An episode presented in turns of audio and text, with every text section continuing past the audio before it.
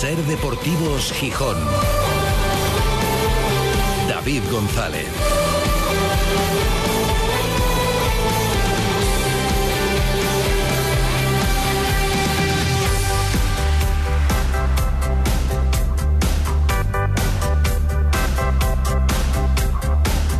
Miércoles 8 de noviembre de 2023. Buenas tardes, bienvenidas, bienvenidos a Ser Deportivos Gijón. El Grupo Orlegui confía en darle hoy un impulso, falta le hace, a la candidatura de Asturias para el Mundial de 2030. Eh, quieren seguir exponiendo su reformulado proyecto para el Molinón, ese que parece en todo caso más viable, más factible, más asumible desde todos los puntos de vista. Ya se lo transmitieron así al ayuntamiento hace algunos días, a los dos partidos, los representantes de los dos partidos que componen el gobierno municipal, y hoy, a partir de las 4, cuando termine este programa, les va a recibir el presidente del Principado, Adrián Barbón, y se le transmitirá pues esa idea, eh, los planes que manejan y veremos si algo ya en firme en cuanto a proyecto, en cuanto a planos, que mm, es lo que está pendiente de recibir también el ayuntamiento, para ir ajustando, bueno, van conociendo de momento, digamos, de palabra qué necesidades habría desde el punto de vista urbanístico para sacar adelante el proyecto, pero hace falta más concreción. Eh, esperamos que también con la llegada estos días y de aquí a Navidades que además se van a conocer más detalles de requisitos que se van a pedir a las diferentes ciudades y a los estadios, pues que se pueda avanzar y concretar esa propuesta. A partir de las 4 de la tarde, reunión de David Guerra, el presidente ejecutivo del Sporting, con Adrián Barbón, presidente del Principado, para retomar los contactos, exponer lo que ahora se pretende y tratar de avanzar en esa candidatura. Es uno de los frentes abiertos, como decimos, que de aquí a final de año tiene el Grupo Orlegui Ayer nos lo contaba Antón Meana. Ahora, por cierto, bueno, ya le felicitamos en privado y también públicamente por la llegada de Miguel, de su segundo hijo, un nuevo sportinguista ya en el mundo. Así que un beso para él, para la madre, para toda la familia. Y bienvenido, Miguel, al mundo y al mundo sportinguista también, que te lo van a meter también en, vena. Y eh, con esa sensación, lo decía ayer Antón, evidentemente no está descartado Asturias y el Molinón para el Mundial pero no está entre los favoritos. Y hay favoritos por más que no sea oficial. Pero es que, claro, no hay un proyecto firme, se están recabando ahora los apoyos y se está construyendo, al menos no está presentado, con lo cual Gijón tiene mucho que remontar en ese sentido. De aquí a Navidades, también, claro, hay que aprovechar el momento deportivo, ver cómo llega el Sporting a ese parón que parece, vamos a tocar madera, tiene pinta de que pueda ser bien, con aspiraciones de verdad, y tratar de reforzarse en el mercado de invierno. Y eso también habrá que trabajarlo. No es fácil. No es fácil por el número de fichas que tiene el Sporting, por el tope salarial que tiene el Sporting, eh, porque le queda poco dinero y sobre todo le queda poco hueco en la plantilla. Pero en eso trabajará también el Grupo Orlegui. Y luego la celebración en diciembre, el 5 de diciembre, de la Junta de Accionistas. Una junta de accionistas eh, de la que ayer conocíamos ya los números que se van a presentar ante los accionistas y la realidad es que viendo esas cuentas, viendo el balance, viendo las pérdidas eh, por segunda temporada consecutiva y las que se van a anunciar que se presupuestan ya para la que viene, esto no hace más que confirmar lo que ya dijeron desde el Grupo Orlegui desde la llegada. Aquello que decía Alejandro Irarragorri de que el Sporting tenía un pasado exitoso, que tenía un futuro muy ilusionante, pero que estaba en un momento complejo, que su presente era complejo desde el punto de vista económico. Y la realidad es que todavía, claro que acaban de llegar y van cerrando los ejercicios y está la herencia recibida, pero todavía en el despegue de las cuentas hay que reaccionar. Es verdad que han sido años de inversiones para precisamente cambiarlo todo, desde el punto de vista deportivo, pero también desde la estructura de club pero la realidad es que los números es que son 5 millones de pérdidas. Menos de lo se estimaba que fueran 7. Llegó a decir Irarragor el año pasado, en el peor en el mejor de los escenarios, el Sporting va a perder como mínimo 7 millones de euros. Al final no ha sido tanto, con lo cual, bueno, de lo que se esperaba, esto entraba en la hoja de ruta, pero todavía hay que darle un vuelco. Y también la lectura de los números, al margen de otras reflexiones, y de que, por supuesto, nos fiamos más de que ese vuelco, bueno, infinitamente más, de que ese vuelco se la puedan dar los actuales gestores que los anteriores, eso está claro, hay que ir haciéndolo y hay que ir materializándolo. Y todavía está por demostrar. Y otra de las reflexiones que dejan los números y que da lugar a una reflexión también deportiva y anímica, o, como se quiera llamar, o sentimental, es casi es una pregunta retórica, porque la respuesta es muy evidente. La pregunta es cómo estarían los números que presenta el Sporting de no haberse traspasado en los últimos mercados a Manu, a Manu García, a Pedro Díaz y a Grajera. Si con esos traspasos, que es verdad que bueno, parte será a futuro, pero ya va entrando dinero, los números siguen siendo de pérdidas, ¿cómo sería en caso de no haber vendido? La respuesta es muy evidente, o sea, no habría por dónde cogerlo, serían muchísimo peores. Con lo cual, que cada uno lo tome como quiera, pero lo hemos dicho alguna vez, que sí, que hay que vender y que si funciona, vale, pero que esos traspasos eran necesarios. Y que aquello de, no, el futbolista se va porque quiere. Bueno, querrán, unos más, otros menos, unos dirán, oye, es que me van a pagar el doble, oye, es que me voy a un primera, aunque luego baje, lo que sea. Pero aparte de eso, el Sporting necesitaba vender futbolistas, que si no, ¿cómo salía del atolladero? Entonces, que al final esto es un win-win, como se dice ahora. O sea, el jugador, vale, pues consigue un contrato mejor.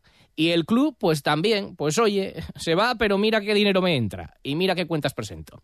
Con lo cual, que si funciona el mensaje de, nada, se va porque quiere, entonces alguna gente, fuera, traidores, canallas, a los que se van, los, los, que quedan son los únicos buenos y tal. Bueno, que esto es el ciclo de la vida y el ciclo del fútbol.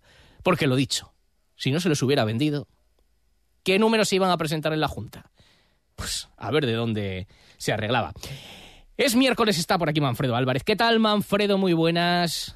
Hola, buenas tardes. Bueno, la pregunta tiene fácil respuesta, ¿no?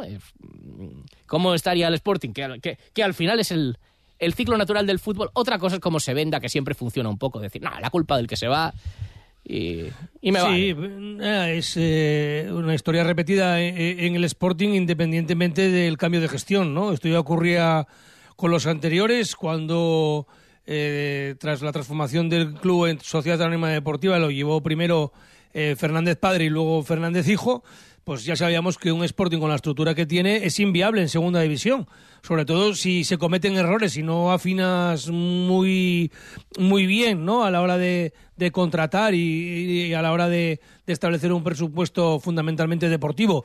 Si traes futbolistas que cobran mucho o mantienes jugadores que tienen una ficha muy alta y no asciendes, lógicamente la única forma de compensarlo es eh, con más ingresos. Eh, los que vienen por televisión, si sigues en segunda, cada vez son menos eh, obviamente los de patrocinadores difícilmente pueden subir mucho, aunque el Grupo Regio lo ha conseguido. Uh -huh. Por abonados, pues ahí, ahí. La forma de conseguir más dinero es vendiendo jugadores, ¿no? Y nosotros ya lo dijimos aquí y a veces, eh, pues puede tomarse bien o mal, cosa que en lo que a mí me toca me da igual, porque lo que hay que tener uno es la conciencia tranquila de, de, dar un criterio profesional. Claro, me refiero a, a mí también. El, al caso lo, del futbolista. Claro, ¿no? lo, lo, fácil, lo, fácil, es decir, pues a Mercena, la mercenarios, bueno, no sé qué. Porque, no. porque encima de uno que se va, al final tú puedes decir, bueno, el periodista al final, bueno, pues llevarse bien con el jugador, bueno, pero cuando se va ya no hay nada que ganar. Pero yo creo que hay que poner las cosas en su justa medida. Yo me resisto a criminalizar a todo el que sale del Sporting. Hombre, si es un mal profesional, se declara en rebeldía, se va de mala manera, no sé cuánto. Pero Claro. esto, esto que, que entiendo que el club también, oye, lo hacen todos, ¿eh? Lo hacen todos, el Sporting No, también. por supuesto. Pero a la hora de, luego- pero a la hora de explicarlo, bueno, seamos conscientes de que el Sporting también necesitaba vender a estos jugadores. Vale, y además lo de la expresión que ya comenté en más de una ocasión, dilo, pero no digas que te lo dije yo. Sí, sí. que es así. O sea, esto es, es más viejo que el hilo negro en, en el fútbol, ¿no? No solamente ahora, ¿eh? de las sociedades anónimas deportivas, de antes también, incluso cuando existía el, el- el derecho de retención. A, a mí en su día, eh, el brujo Kini me dijo que, fíjate lo que era para él, ¿no? Irse con casi 31 años al Barcelona. A, buscar títulos, a tener un poco el, el- broche de oro a, su carrera, cuando él llevaba ya ocho años en, boca de los grandes del fútbol español. Todavía el fútbol de nuestro país no tenía el, carácter internacional, no era prácticamente, ex- excepto Luis Suárez y, y- y tres o cuatro más, nadie se había ido a jugar al extranjero. Me decía, a mí, si en el Sporting, eh, entonces era el presidente Manuel Vegano, me insisten un poco, no voy al Barcelona. Hmm. No voy. Pero es que al final también el Sporting eh, quería hacer una, una- una operación que, que cuadrara un poco las cuentas, porque claro, eh, aunque existiera aquí el derecho de retención, al, al final estar entre los mejores suponían también muchos más gastos, ¿no? Entonces, bueno, otros, hubo otros clubes que aguantaron el tirón, como fue la Real Sociedad, eh, que, hay reportajes, eh, yo recuerdo uno en, Movistar, que decían sobre Jesús Mari Zamora, que el Barça le pagaba a la Real el presupuesto de la temporada siguiente por firmar a Zamora. Y dijeron que no. Luego la Real, claro, ganó dos, ligas. Claro. Bueno, em, Hoy vamos a hablar, hablabas de Kini, vamos a hablar de otra leyenda del sportinguismo en un puesto completamente diferente, pero hoy en la Manfredoteca va a ser protagonista Juan Carlos Ablanido, que da para varios capítulos, ganador de tres trofeos Zamora, y hoy va a ser el protagonista en el segundo tramo del programa, que desde luego lo merece. Pero antes, en esta portada, no te permito hoy, porque es el día que es y porque acaba de llegar Miguel al mundo y está, eh, que te metas mucho con Antón Meana, más que le damos la enhorabuena, le mandamos Sí, lo está cariño, esperando, a lo los abuelos, esperando. a la tía Eh, también. eh, en este caso hay que darle un, un regalo a- a- al bebé, a, a Miguel, pero como no se entera, vale más darle un regalo al padre. Y el, el mejor regalo para Antón Meana es que yo me meta con él los miércoles. De hecho, ya se lo he sí adelantado antes. dejo, un poco sí te dejo. Sí, hace una hora que hablé con él por WhatsApp Mm. y ya se lo he comentado. Le dije, a mí lo que me extraña es que el, el niño se llame solo Miguel. No sé si ha cambiado a última hora al poner el nombre y ha puesto el nombre de nuestro entrenador. Que Y se, yo se llame Miguel Ángel, ¿no? Claro. Es que no, es- Miguel Ángel Ramón, para que fuera Mar. Ah, pues claro, pues sí, Sí. tres nombres. Sí, sí. Te has quedado corto. Te has quedado corto. Oye, está a tiempo todavía, ¿eh? De ampliar el nombre del, del chiquillo. Miguel Antón, con las iniciales, Miguel Antón Ramón. mi- Miguel Antón Ramón, sí. Claro. Mira, ya sería Mar. Y es que además yo le comentaba, pero vamos a ver, eres todavía superior al mago pop. Es decir, es increíble cómo envuelve Encaje de bolillos, sí, sí, sí. sí, cómo la saco, la, la quito, la pongo, la meto. Sí, sí, es todo así, o sea, es que la temporada pasada dijo, es verdad al llegar, que comentó que bueno, él como no era mm, comulgaba mucho con el Pitu, decía, no, menos mal que viene un entrenador que no es de la misma cuerda, no sé qué, a pesar de que era para él tragar un sapo, apoyar algo del grupo Orlegui. Y, pero él dijo que si seguía Miguel Ángel Ramírez, que lo iban a echar antes de diciembre. Te lo dijo él. Sí, sí, lo ahora lo reconoce. Y, sin embargo ahora quiere que le pongan un, un, un- un mural, ahí en, en Mancunión. Pues nada, ¿qué vas a hacer? Bueno, oye, uh, Cuando eh, él es fan de Álvaro Cervera y de Pachuca, si está claro. ya lo dejo muy claro. Pero sí, sí, pero, pero lo, no. lo envuelves. No, pero vosotros siempre el y tú más. Bueno, bueno, un abrazo para Antón Meana, bienvenido Miguel. Y eh, el lunes lo querías decir, vamos a ver. Tú anunciaste una cosa si pasaba, si el Sporting ganaba el derby, ese que, por Sí. cierto, Antón Meana, ayer no se lo re- recordé, dijo que el Sporting iba a perder y no lo ganó, pero no lo perdió. Sí. Eh, otra más, pero bueno. Un abrazo, Antón, que bueno, nos, escuches en el podcast y esta noche además te va a costar también dormir. Eh, pero no fue en ese caso, pero ahora quieres anunciar tú una medida de gracia también. Sí. A Vamos a ver. ¿sabes qué? Ya soy un estamos en poco, el- ya- ya soy un poco en picotero charco, en, ya redes estás sociales. metiéndote en el charco. ¿Qué vas a hacer con Twitter? es- ya lo dije más de una vez, ¿para qué me invitas si sabes cómo me pongo? También. O es la fábula de, del escorpión y de la rana, que le cruza el río y a mitad de camino le, le- el escorpión pica a la rana y dice, ¿por qué me pica si vamos a morir los dos? Y dice, lo llevo en el carácter. Pues me gusta ser picotero en redes sociales. Ayer le puse a algunos, dije, es que entráis a la caña sin poner cebo. Y es, eh, entonces, bueno, creo que entra un poco también dentro de la diversión. Yo, insisto, lo hago siempre con buen talento, eso intento que se interprete. No siempre así llega al destino. Entonces, sí, efectivamente, antes del derby eh, dije, creo que era en la en la después de la primera jornada de liga, que perdieron los dos, perdió el Sporting y perdió el Oviedo. Dije, y dije, si el Sporting ganaba en Oviedo y se metía en playoff, había un indulto importante de los haters que arrastro, evidentemente, de mi época en el Sporting. ¿De todos? Funda- fundamentalmente, no, de todos no. Porque además, fíjate, ahora se puede mirar y eché un vistazo y son casi 300. Fíjate. Ala. Sí, ahora puedo, 300 bloqueados. puedo mejor bloquear a uno a- a- sí, o cada dos meses. Que es un derecho, lo de bloquear. Siempre Bueno, son, entonces- son, son siempre por insultar. ¿Cuál es la medida que anu- cuál es la medida que anuncias que es por el Sporting meterse en ascenso En- en- directo? En, en ascenso directo. A lo largo de la tarde voy a hacer un indulto. Eh, indulto, ¿eh? No amnistía, porque la amnistía borra el delito. Claro, indulto Entonces, en aras, en aras a la convivencia sportinguista, ¿eh? voy a indultar a aquellos haters que me insultaron, pero que yo sepa no tengan delitos de hacer sangre. De hacer sangre. Vale, De hacer ah, sangre. Vale. ¿Un número aproximado o...? Eh, Yo creo que estará entre 50 y 100. Bueno, pues que estén todos atentos por Tengo esta que tarde. decir, o he sea, consultado Que, o sea, que quieres ganar seguidores. Vamos, o sea, que, bueno, que quieres más seguidores. y Es que, claro, ¿sabes qué pasa? Que yo creo que muchas quedando- cuentas no existirán, no Puede existirán. ser, puede ser. Porque claro, a lo mejor son de 2016, de 2015, y claro, igual no existirán. Ay, el Twitter, el yo Twitter. consulté, consulté esto, también tengo que decirlo. Con tus asesores, Con, sí. con- sí, con Rafa Quirós, que creo que merece toda la consideración. ¿El único? Y él me dijo que era una idea genial. Vale, Pues entonces pues si lo dice Rafa para adelante. Si lo dice Rafa para No te vayas muy lejos, que enseguida Oye, una, charlamos con pregu- una, pregu- Venga, una pregunta, una pregunta, y ya para terminar. Eh, ayer leí en la Nueva España que el número de trabajadores en el Sporting pasó de 143 a, a 263. Ya sé lo que vas a preguntar. Sí, en su momento se decía que la mayoría estaban al calorín. Ahora que están al horno o a la estaca. Porque ahora, ahora con las obras todavía entrará un poco de corriente. Venga, Sí. vienes hoy Me gusta la estaca. Venga, ya lo Me veo, gusta ya lo a veo, la sí, sí. A estacazos, vamos a, vamos a llamar la sección. Pero, pero viene la Manfredoteca. Hasta ahora. Enseguida estamos con el protagonista de la Manfredoteca y antes vamos a repasar ahora los titulares deportivos que nos deja la mañana. Ser Deportivos Gijón. David González. Cuando te dejas llevar porque desaparecen tus preocupaciones. Cuando puedes hacer lo que quieras porque del resto ya se ocupan los demás. Cuando esta sensación es capaz de durar muchos años. Cuando tienes un Toyota, relax. Toyota Relax, hasta 15 años de garantía. Te esperamos en nuestro centro oficial Toyota Asturias en Oviedo, Gijón y Avilés. El análisis del Sporting, el debate, la polémica, la elección de los mejores cada lunes a las 3 y 20 los invitados más destacados opinan junto a David González y Manfredo Álvarez en la tertulia de referencia del Sportinguismo, la de Ser Deportivos Gijón, desde el restaurante Bellavista.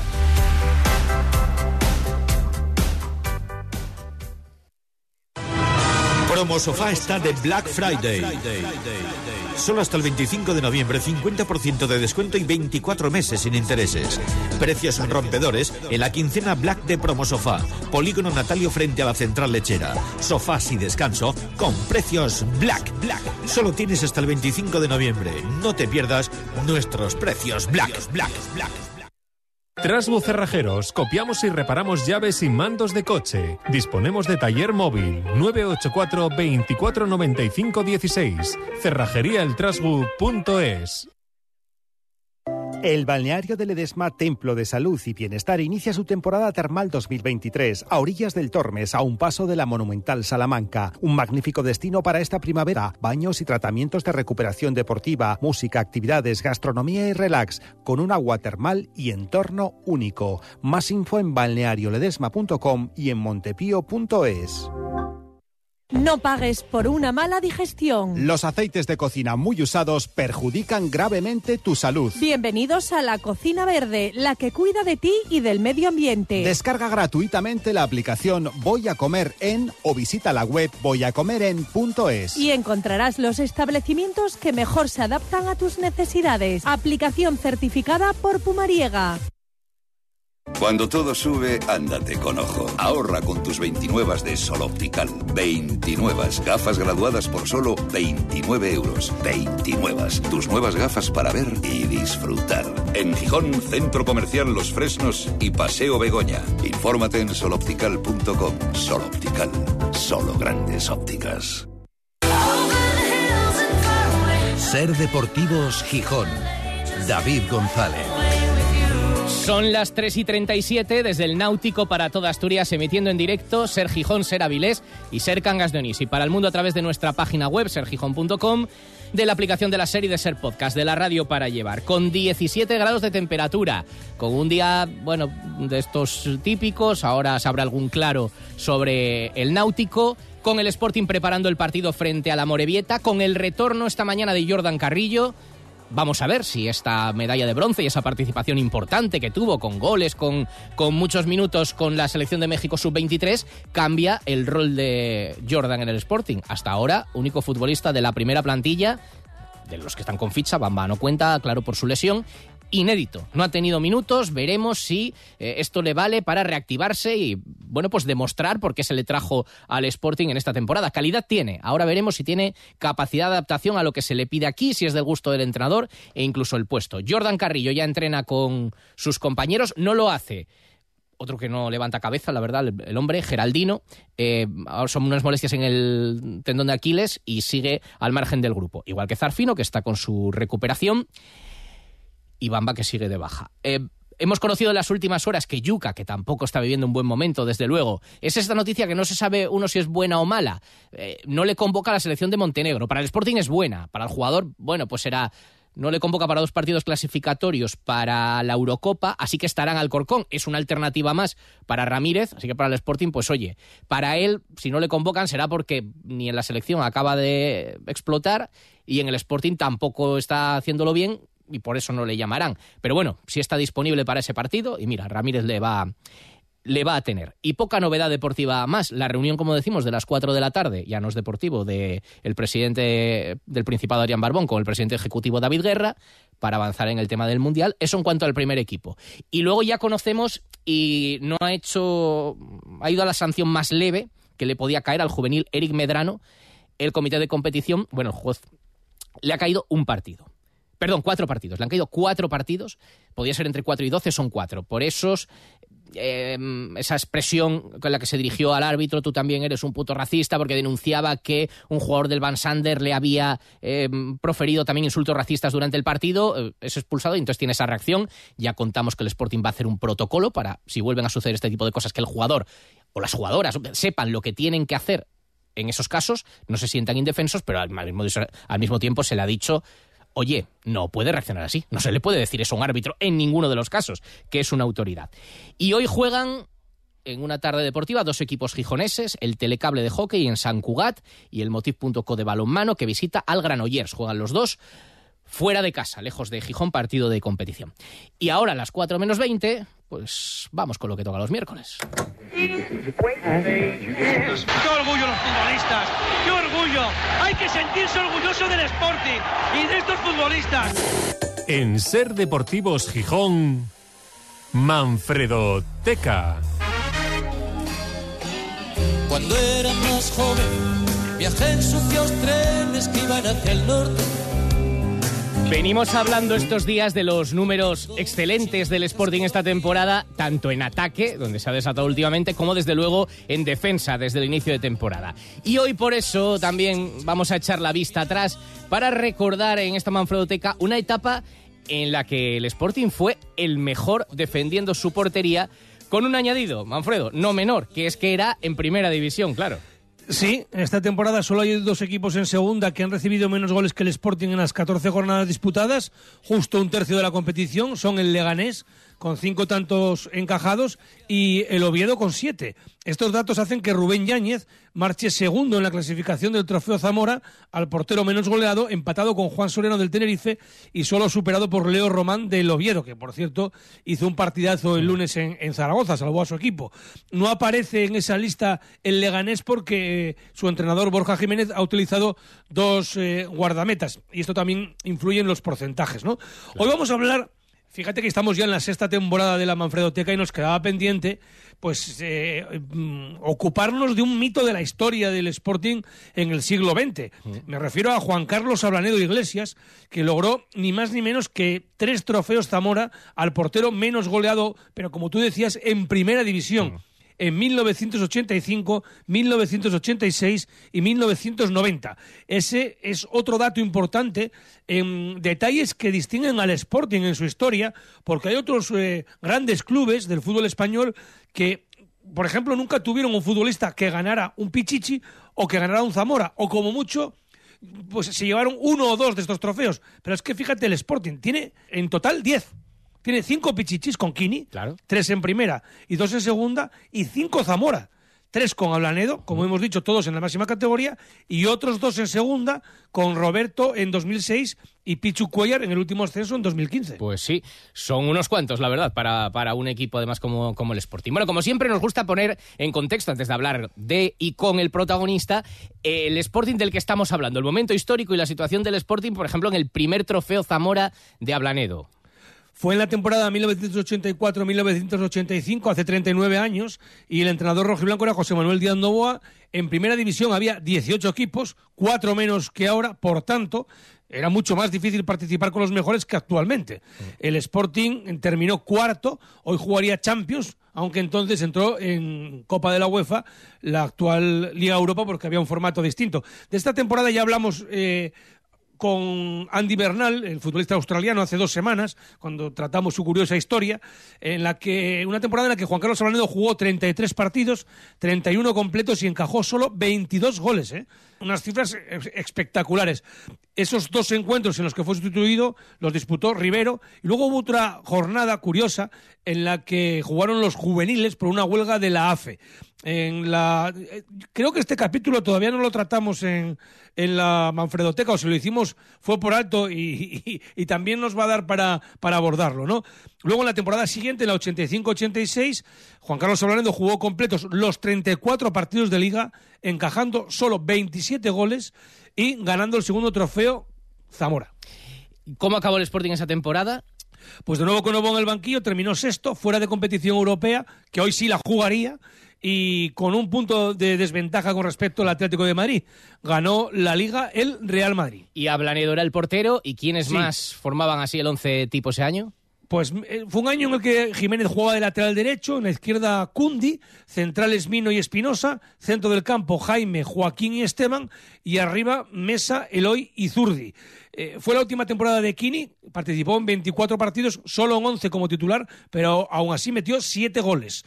Eh, también tuvo bastante minutos el extremo Yabrés, y en esa plantilla estaban entre otros José Luis Ablanedo, hermano de Juan Carlos, y Marcelino García Toral. Y otro futbolista que estaba en esa plantilla, pues resultó ser uno de los grandes fichajes extranjeros que resultaron un fracaso y que aquí también citamos. El delantero argentino Chancha Rinaldi, que llegó superpasado de peso, solo jugó siete partidos, únicamente tres de titular y no marcó ningún gol. Imagínate cómo salió el, minuto y la, peseta por minuto. ¿no? Sí, sí, la verdad es que en relación calidad-precio fue de los tremendos. Bueno, y hablando de lo positivo, el último Zamora de Ablanedo y del Sporting en primera, como estaba recordando antes de lo que, llegaron después en segunda, fue ya en la 89-90, ¿no? Sí, eh, seis jornadas con Chuchi Aranguren, eh, desgraciadamente ya desaparecido como entrenador, y en el resto con Carlos eh, García Cuervo en el banquillo. Ablanedo disputó 31 partidos de 34, 30 completos, el resto los jugó Isidro, a quien saludamos el pasado miércoles, lo recordarás, hace dos miércoles. Eh, y Ablanedo encajó 25 goles, pero lo curioso del caso es que esta vez el Sporting no hizo una buena temporada para lo que estábamos acostumbrados en esos 12 años de gloria. Terminó decimotercero en primera división. Y el equipo cambió mucho en esos años. Hombre, aparecieron sí algunos nombres diferentes en aquellos once de García Cuervo, ¿no? Sí, García Cuervo cambió el sistema, se empezó a jugar con un, un 5-3-2, con Juan Carlos Sabanedo en la portería, en la zaga Tati Abelardo Jiménez, Luis Sierra Alcázar, centro del campo para Joaquín, José Luis Sabanedo y Emilio Blanco, también desgraciadamente ya no está con nosotros, y arriba un habitual comentarista nuestro en las tertulias de Bellavista, Joaquín Villa, y el canario Narciso. También tuvieron bastantes minutos Javi Manjarín, Iñaki Iraña, Jaime, Juanma, Oscar Celada, el actual médico del Atlético de Madrid y de la selección española, y el lateral Sergio Bermezovic, que también tiene su historia, porque yo recuerdo, y los que son de, de mi quinta y mayores también lo recordarán, que este jugador llegó al Sporting y, cuando preguntaron por, sobre sus características decían, bueno, es un lateral rápido y tal, es un buen futbolista y además saca muy bien de banda. Bueno, pues no sé si en el primero o segundo partido de pretemporada jugado en León, se rompió el brazo. ya, no pudo, sacar de banda. La, cuenta. Eh, tremendas historias. Pero bueno, el protagonista del día, y ya le podemos saludar, es Juan Carlos Ablanedo. ¿Qué tal, Juan Carlos? Muy buenas tardes. Hola, buenas tardes. Bueno, estamos recordando años felices y años de mucho, de mucho disfrutar, ¿eh?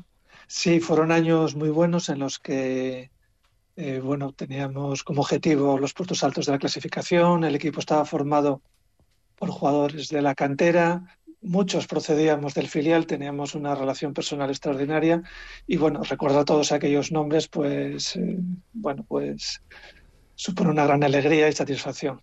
Fíjate que di dos alineaciones y como tú bien dices, no hay ningún extranjero y a ver, en una me salen uno, dos, tres, cuatro, cinco, seis, siete, ocho jugadores que, que salieron de la cantera y en la otra, bueno, no me puedo contarlos ahora, pero más o menos ocho o nueve, ¿no?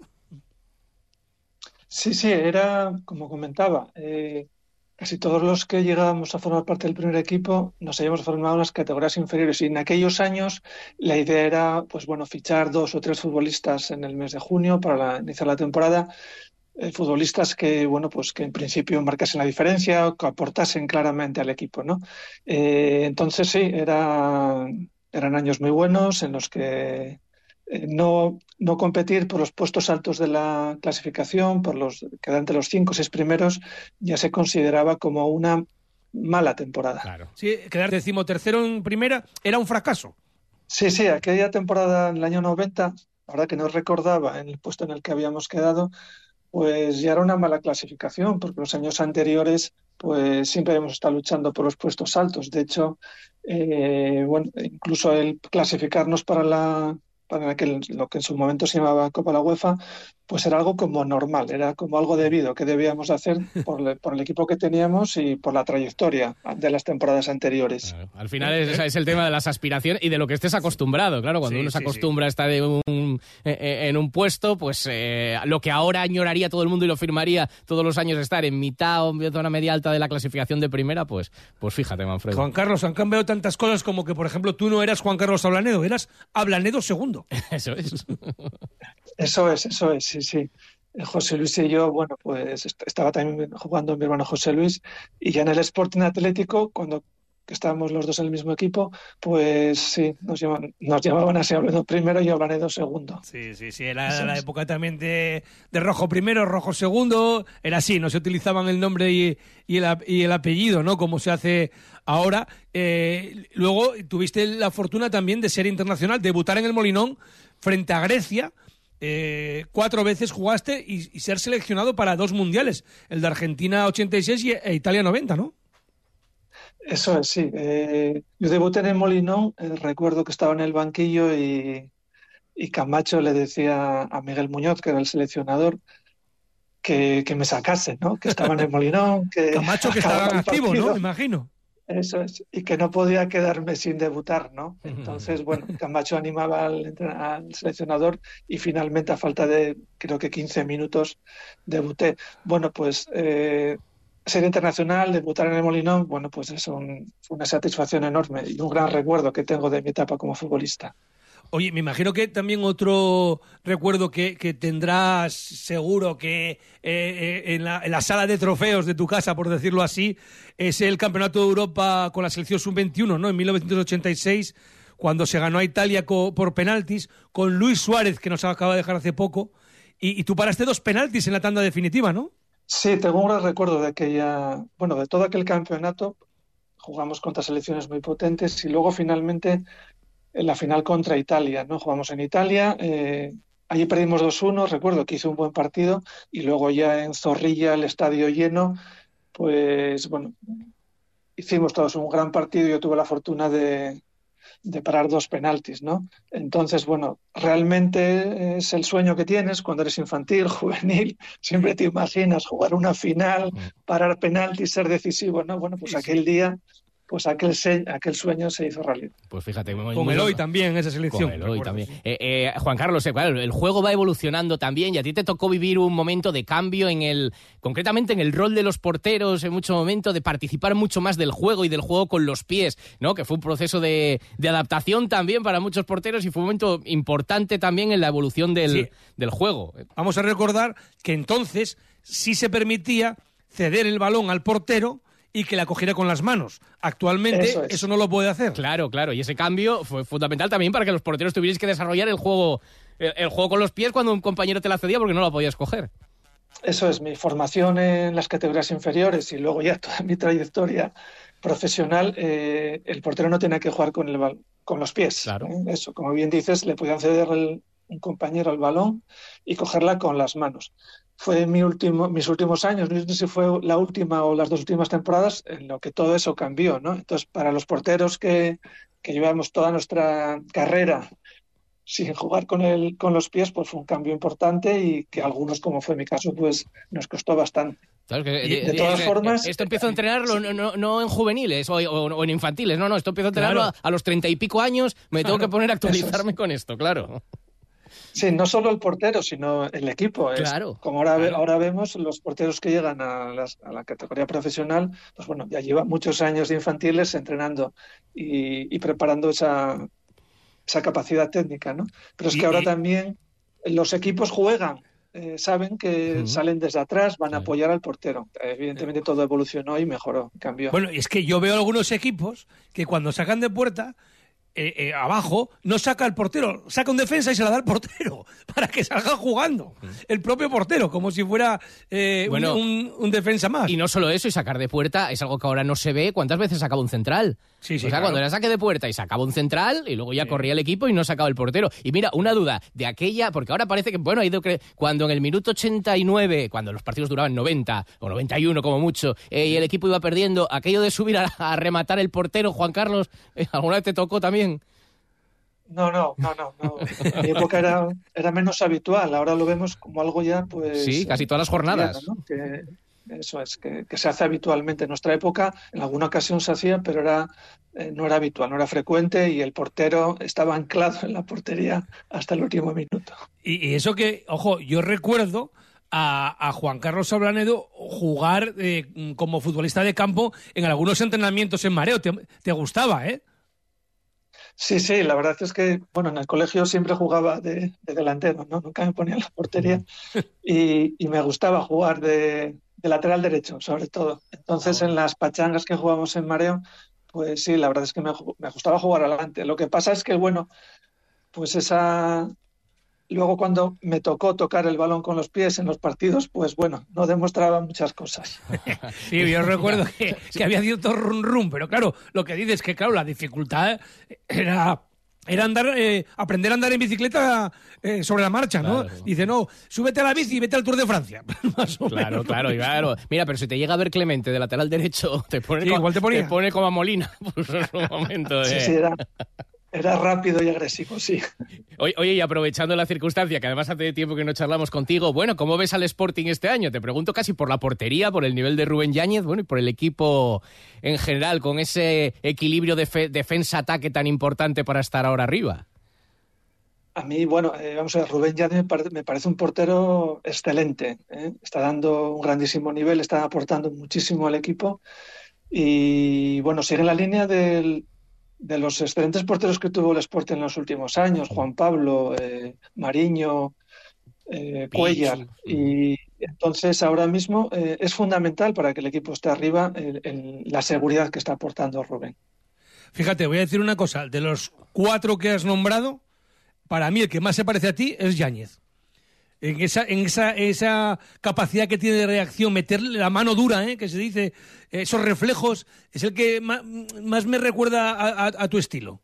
Es, es que yo le veo que es una mezcla de portero moderno, sobrio, eh, va muy bien por alto, que se coloca muy bien, pero a la vez es muy valiente, porque va, eh, va a los pies, como hacían los porteros antiguos, ¿no? Eh, en el último partido que paró, un estel- paró el penalti, luego reaccionó con una grandísima rapidez y valentía, Sí, ¿no? Fue con las sí. manos a cubrir el balón y a quitarle eh, la pelota del pie al delantero contrario, ¿no? Contra el Entonces, español se eh, tiró sí, ahí ahora- con la cabeza, sí. Sí, sí, fue muy valiente, rapidísimo, muy ágil. Yo veo que es un portero, vamos, muy completo. De hecho, me parece, me recuerda mucho a, a Unai Simón, ¿no? En cuanto a, a la sobriedad, pero yo le veo que tiene una agilidad y una rapidez que, que le hace ser decisivo en jugadas muy complicadas.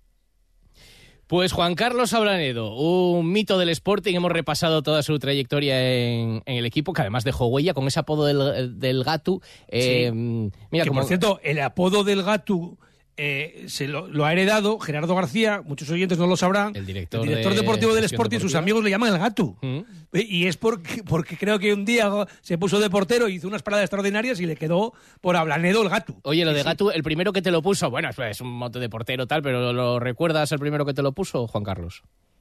Fue en los equipos juveniles del Sporting, la verdad que no recuerdo, pero en aquellos años estaba Claudio, en, eh, Claudio Silva, en el, en el de portero en el primer equipo, y a él le llamaban Gato. Entonces, bueno, pues eh, como éramos de características similares, yo creo que de ahí viene el que eh, en los juveniles o en los infantiles, pues algún compañero, algún entrenador me llamase así. Eh, bueno, bueno, como nos- contar una anécdota para terminar, eh, que a mí especialmente me hace, me trae muy buenos recuerdos. No sé si les la gracia a los oyentes.